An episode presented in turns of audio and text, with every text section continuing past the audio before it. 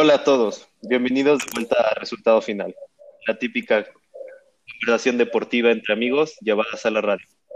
Soy Andrés Dávila y como siempre tengo el honor de presentar aquí a mis compañeros, Mariana, Memo y Rich. ¿Cómo están? Todo bien. Bien, bien. Listísima para el debate de hoy. ¿Preparada? Yo, como vieron en redes sociales, Obvio. estoy listo para ganarte, Mariana. Vengo con todo.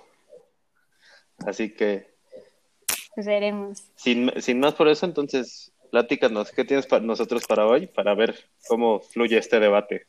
Pues bueno, como un pequeño contexto, esta semana le dieron un contrato nuevo a Mahomes. Y Fue un contrato que simplemente rompió todos los estándares de contratos que llevábamos viendo en la NFL, porque fue un contrato por 10 años en el cual puede ganar hasta medio billón de dólares. El pequeño jugador de 24 años que ganó el MVP en su primera temporada y el Super Bowl en su segunda temporada. Entonces, pues mucha gente se queja o dice que es un contrato que va a romper al equipo y otra gente como yo apoya la decisión de Kansas City. Entonces, ¿qué tienen Va- que decir muchachos? va a romper el equipo, ¿eh? Yo es- estoy seguro que va a romper al equipo. Pagarle tanto a una persona no sirve. No soy los demás Pues sí, como dice Mariana, como que rompe precedente, pero no solo en la NFL, sino en, pues en el deporte en general, porque donde hemos visto de largos es en la MLB.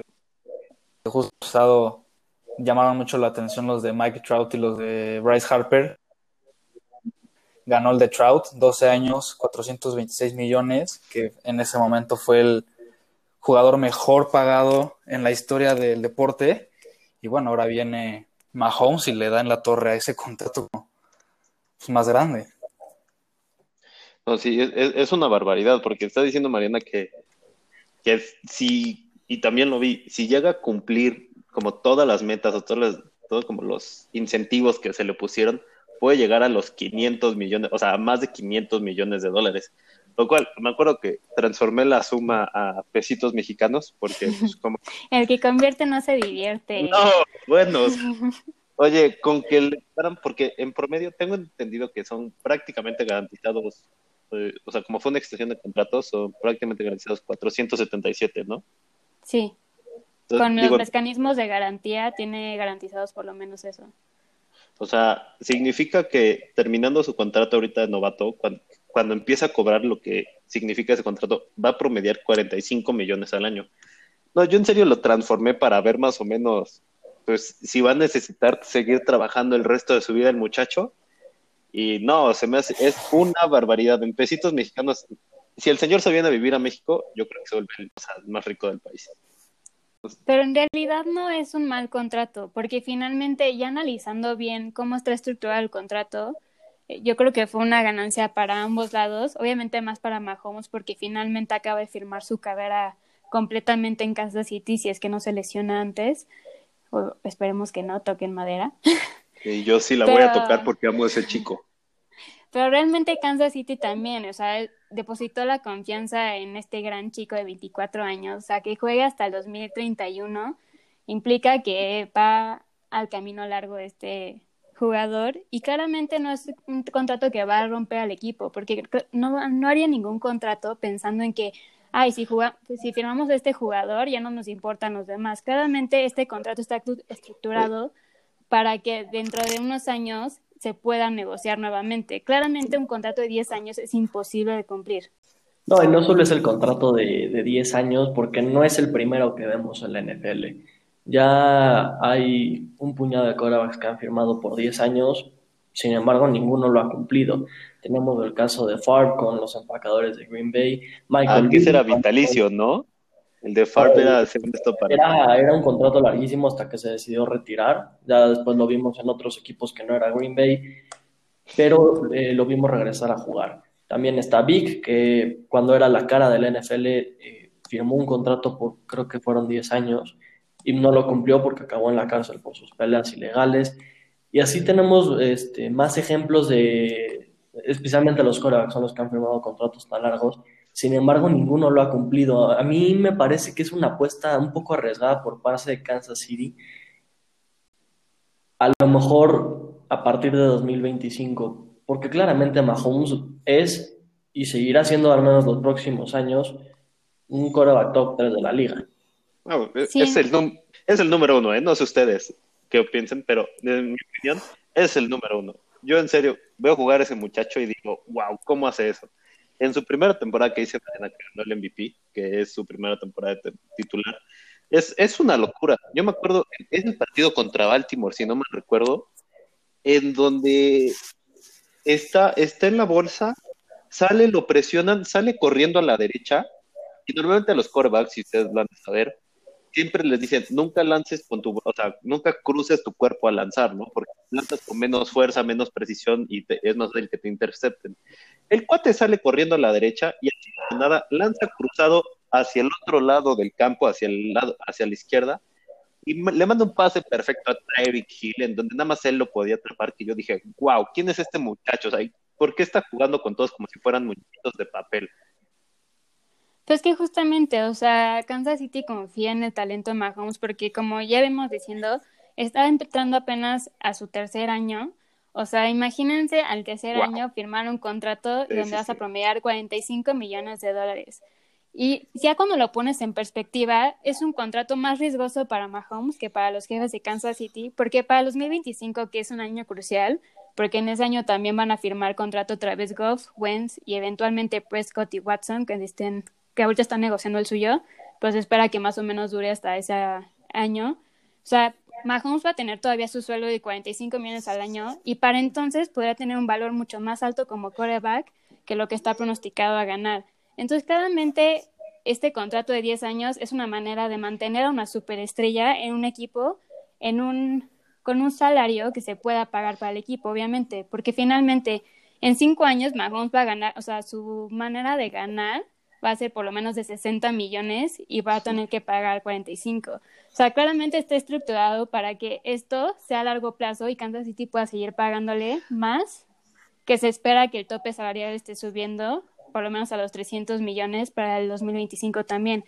Que lo, o sea, que a comparación de lo que va a ganar Mahomes, eso solo representa el 15% del tope salarial. Entonces tampoco es algo muy loco de pensar.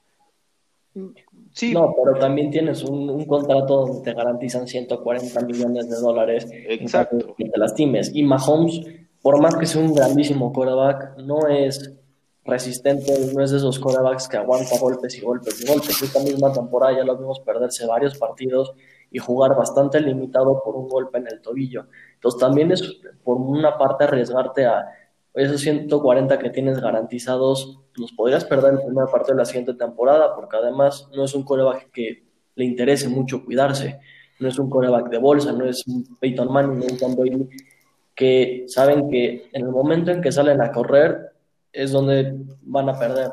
Y corren el riesgo de lesionarse. Estos corebacks tipo Lamar, tipo Mahomes, Dak, corren muchos más riesgos y por lo tanto el equipo al dar un contrato tan largo y con tanta suma garantizada creo que también puede ser un riesgo para el equipo.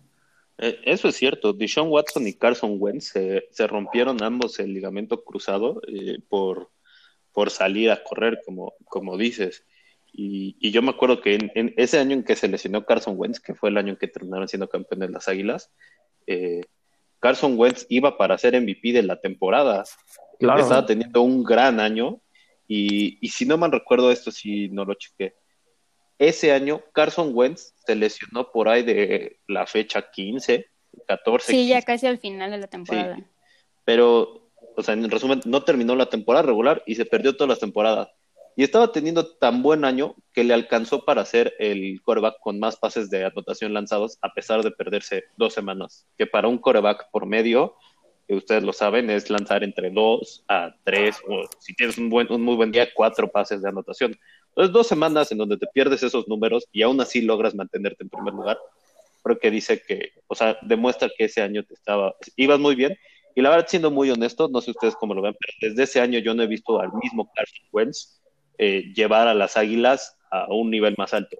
Igual el año pasado sí se puso las Águilas a la espalda y las llevó hasta postemporada porque no tenían receptores. Creo que atrapo yo mejor un pase que todos los receptores que traían los, las Águilas del Filadelfia el año pasado pero con eso no basta, ¿no? Y, con esto quiero como que llegar a mi punto en el sentido de, creo que los Chiefs y Mahomes están perjudicando su futuro éxito al darle a Mahomes el, el, contrato tan lleno de dinero, darle los millones a Mahomes para sacrificar, digo, para firmarlo ahorita y no, y no en un futuro, ¿no? Porque... Pero es que en un futuro va a estar más caro firmarlo. O sea, el momento de firmarlo así era ahorita y fue una gran movida de Kansas City, porque en dos años Mahomes va a valer el doble de lo que está valiendo ahorita. Pero es que yo creo que lo que debió haber hecho Mahomes, eh, y yo soy, o sea, yo creo mucho en esta idea, es, yo creo que debieron de haber seguido más o menos el modelo que, o sea, que usaron los Pats, ¿no? Y siempre con Tom Brady. Eh, aquí el aficionado de los Pats no me dejará mentir. Tom Brady nunca llegó a ser exactamente el mejor o de los mejores pagados de la liga, sin contarle que hay cuando usó las etiquetas de jugador franquicia. Siempre es como que se mantuvo en un perfil bajo para que el equipo invirtiera en otros jugadores y él poder rodearse de suficiente armas, llamémosle así, para ganar, ganar, ganar, ganar y llegar al Super Bowl y, por eso tiene seis anillos, ¿no? Y ahorita Pero es tenemos... que este contrato no está destruyendo al equipo, porque con todo y que firmaron este megacontrato con Mahomes, aún tienen tope salarial libre para seguir contratando a los novatos que agarraron en el draft de este año. O sea, como les vengo diciendo, también tienen que tomar en cuenta que el tope salarial va a ir subiendo, por lo tanto, también va a haber más espacio para contratar a más jugadores. Sí, pero eso y, y, se trata de crecer el equipo con Mahomes y no estar ahí tratando de traer veteranos que finalmente no lo necesitas y tienes a un joven coreback que, que puede crecer con sus receptores. No, claro, pero tú quieres tener una franquicia ganadora. O sea, Kansas City ahorita quiere emular a los Patriotas de Robert Kraft y Belichick, en donde juntos en 20 años consigues por lo menos cuatro anillos, ¿no? Es lo que creo que es la tirada de Kansas City en este momento. Sin embargo, ¿qué va a pasar cuando quieras firmar a Tyreek Hill, que es un jugador, es un receptor top 10 de la liga por lo menos? ¿O qué va a pasar cuando quieras firmar a tu línea ofensiva, que es son casi todos bowlers? ¿De dónde vas a sacar dinero para gastar en ellos? Pues es que sí va a haber, o sea, el problema es que obviamente si lo estás haciendo con el tope salarial de ahorita, piensas que está imposible, pero el tope salarial va a seguir creciendo y sí va a haber con qué recontratarlos. También tomando en cuenta que esos jugadores también ya son más veteranos que Mahomes. Pero mira, tú estás diciendo que el tope salarial va a subir, ¿no? Dijiste, ¿para cuándo van a ser 300 millones? Para el 2025. Para el 2025, eso es en cinco años, ¿no? Ahorita tienes una bronca porque hace una semana y media, si no mal recuerdo, Chris Jones, que para mí es el, segundo mejor eh, tackle defensivo de la liga, solo por detrás de Aaron Donald, salió a amenazar que si no le daban un muy buen contrato, él iba a aplicar una Livion Bell. Se iba a sentar todo el año y que le hagan como quieran. Y para mí, Kansas no se puede dar ese lujo, ¿no? Y lo vimos en los últimos dos años. El primer año de Mahomes como titular, llegan al campeonato de la AFC pero no tenían defensa, o sea, sinceramente no tenían cómo parar a nadie, o sea, no creo que ni paraban el metro y eso que se para solo. Y cuando llegó el tiempo extra, que dijimos así como, a ver, el que, el que agarre la bola va a ganar, porque ni los Pats traían una buena defensa, o bueno, ya venía muy cansada por como los había traído Mahomes, ni los Kansas City tenían una defensa. Este año que lo contrataron y que llegó, fue líder, fue vital. Recuerdo haber visto una estadística en donde si tú comparas como el quarterback rating del equipo rival cuando está Chris Jones contra cuando no está, pasa de ser, creo que era de ser James Winston cuando estás con Chris Jones a ser Carson Wentz. O sea, que Carson Wentz el año pasado tuvo un gran... O sea, era una diferencia que tú decías, wow, eso es un jugador a la defensiva. Pero finalmente en la postemporada, ¿quién nos llevó al Super Bowl? No fue Chris Jones, perdóname, pero el partido contra Tennessee lo estaban perdiendo y el que vino a rescatarlos fue Mahomes. Porque la defensiva estaba en el suelo, así que me digas Chris Jones hace una gran diferencia para Kansas City, perdóname, pero el jugador que hace la diferencia es Mahomes y con razón le dieron ese contrato. No, estoy de acuerdo, pero a ver, también tienes que detenerlos, ¿no? Digo, con Tennessee creo que iban 10 puntos abajo, ¿no? Y hubo un momento en el que Tennessee ya no anotó. No me vas a decir que Mahomes también jugó defensa, ¿o sí?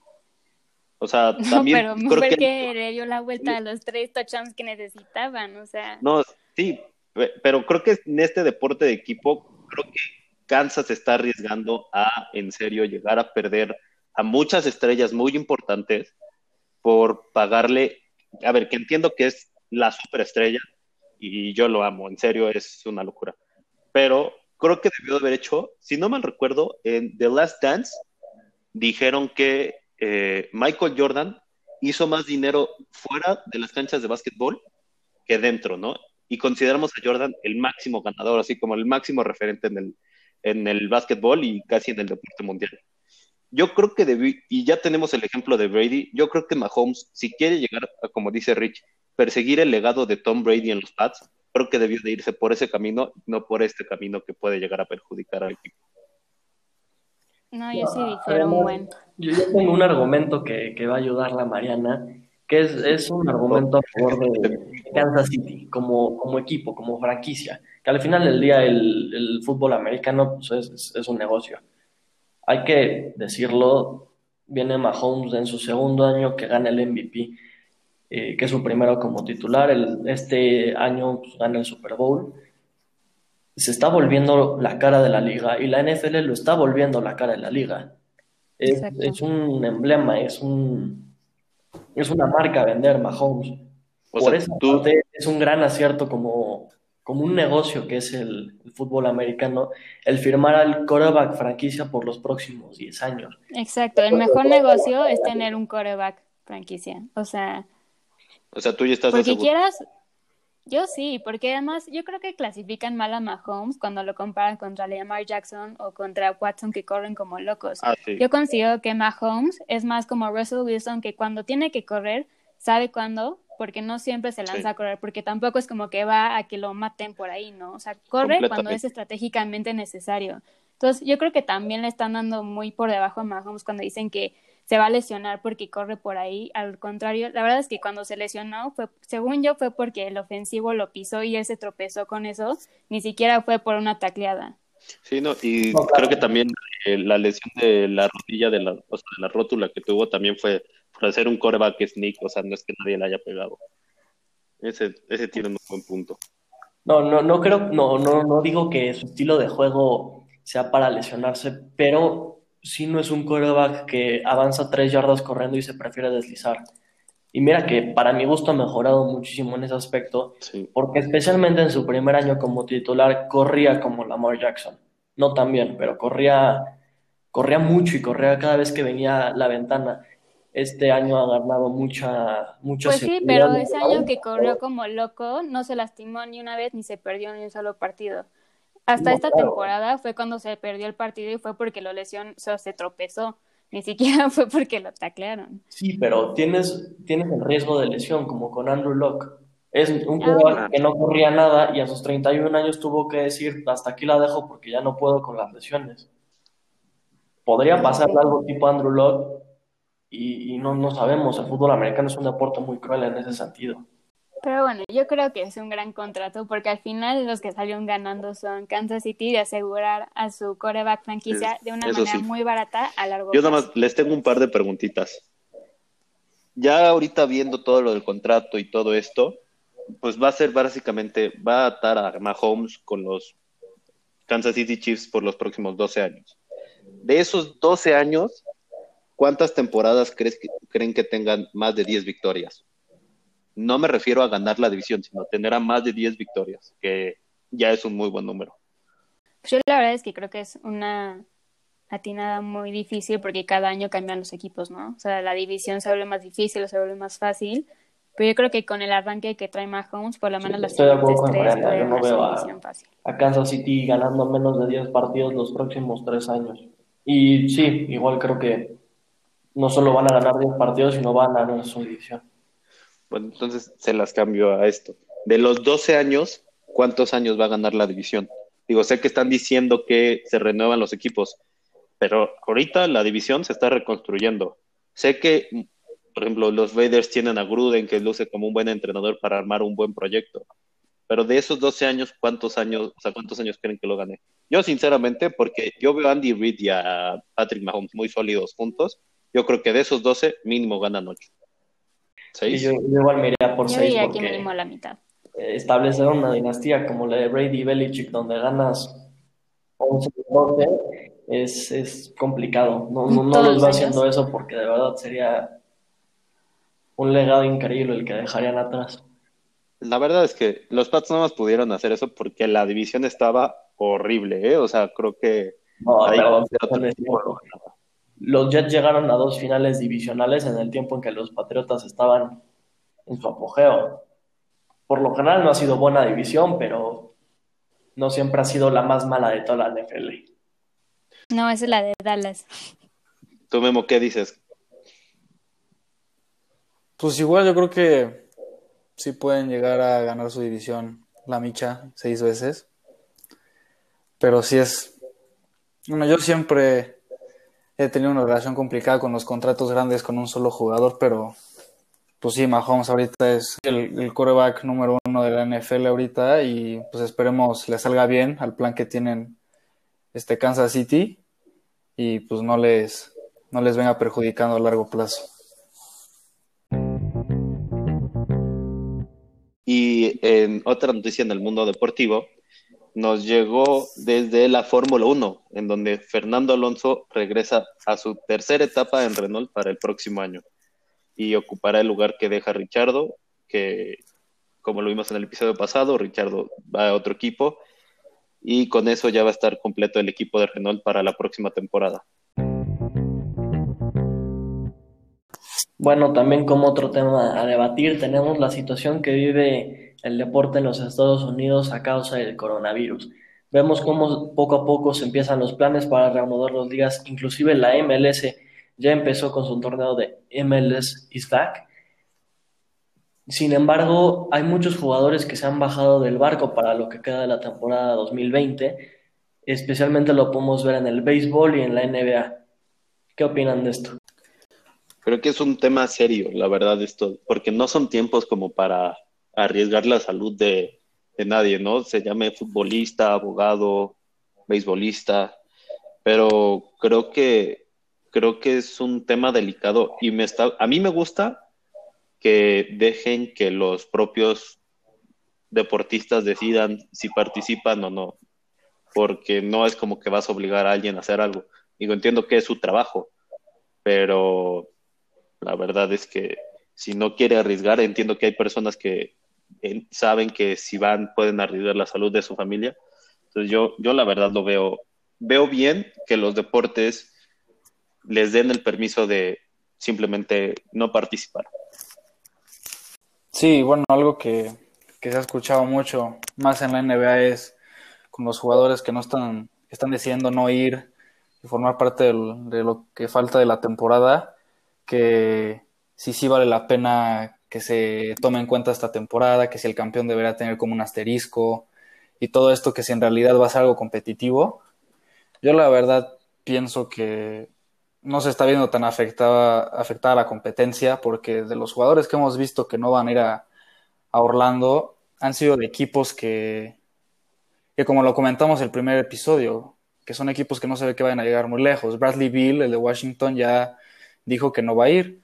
Y Washington, sin Bradley Bill, si de por sí no había oportunidad, ahora no van a tener casi nada. Igual los Nets no tienen mucho con sin teniendo la falta de Kyrie, de Dinwiddie y de DeAndre Jordan. Pero bueno, ya firmaron a, a Jamal Crawford. Pero si, si, tú ves los, los equipos fuertes, contendientes, ellos están puestísimos para ir a, a resumir la temporada. Miami ya está listo, los Lakers están listos, Milwaukee están listos. Entonces yo siento que por más que se vea afectado este, cierta asistencia de algunos jugadores, yo creo que va a seguir siendo una temporada competitiva y sin duda vamos a ver un excelente nivel de Neva que va a ser digna de, premiarse como siempre debe de ser. Ojalá. Porque ahorita que lo mencionas, la verdad es que la NBA no va a afectar el espectáculo porque ya es el final y ya todos como que lo quieren terminar y quieren ser campeones. Pero por ejemplo, en estos deportes, en dice Rich, la MLS y la MLB, que apenas van a arrancar, por ejemplo, en la, la NFL, que exacto, que la NFL no se sabe NFL. si, si, digo, si va a tener aficionados, ¿no? Pero por ejemplo, en la MLB, David Price, que era el nuevo pitcher de los Dodgers, estaba llegando de Houston, él sí ya llegó y dijo, no, yo saben qué, yo me bajo del barco, yo no quiero participar este año. Y en la MLS, en este torneo que dice Rich de la MLS is Carlos Vela, que fue mexicano, gran jugador, eh, fue el MVP de la temporada del MLS el año pasado, también dijo que él no va al mini torneo en Orlando. Y ya hubo dos equipos que tuvieron que cancelar su participación, uno de ellos el FC Dallas, porque tuvieron casos de coronavirus positivos. Entonces, digo, me queda claro que el NBA no va a afectar el espectáculo, pero sinceramente, yo, por ejemplo, yo veo el MLS nada más por Carlos Vela. Ahora no voy a querer ver para nada ese torneo molero, parece la Copa GNP. No, claro, pero hay que entender que Carlos Vela está cuidando a su familia, tiene a su esposa embarazada y no, no quiere poner a, ni a su esposa ni a su futuro bebé en riesgo. O sea, creo que tiene una gran razón para decidir, ¿saben ah, qué? completamente. Con toda la pena del mundo, la situación no está como para que yo ande jugando fútbol. Si de por sí él lo ha dicho, pues para él es, su trabajo, no, no es algo que le apasione ni ni, mucho menos, lo ve como, como su trabajo y es muy bueno en su trabajo. Sin embargo, no, no creo que valga la pena que se arriesgue y así lo consideró él y tiene, está en todo su derecho de poder decir, sabes que yo no juego. Sí, no, creo que el hecho de que muchos jugadores, más allá de que les guste o no jugarlo, que lo consideren como su trabajo más que nada, es algo que influye mucho en el hecho de que estén participando, porque a, lo mejor ni siquiera personalmente quieren hacerlo, pero por el hecho de que, pues si no, no juegan, no les pagan, por ejemplo, en la NFL, hay muchos jugadores que están, por lo menos en Twitter, abriendo debates de, ok, si vamos a jugar, páguenme más, porque hay como este riesgo de que yo por estar jugando me contagie, no porque quiten, este, no porque no permitan cambiarse las playeras o, o tener como aficionados en estadio, no quita el hecho de que algunos jugadores puedan tener coronavirus, ¿no? Entonces, como que creo que esto está afectando muchas ligas de diferentes maneras y más que nada le está metiendo muchísima incertidumbre a, esas ligas que todavía no se pronuncian tanto de qué van a hacer para intentar poder jugar en esta pandemia, ¿no? Por ejemplo, la NFL pues ya dijo que no va a tener pretemporada, pero finalmente los equipos usan la pretemporada para probar a los nuevos novatos que consiguieron apenas en abril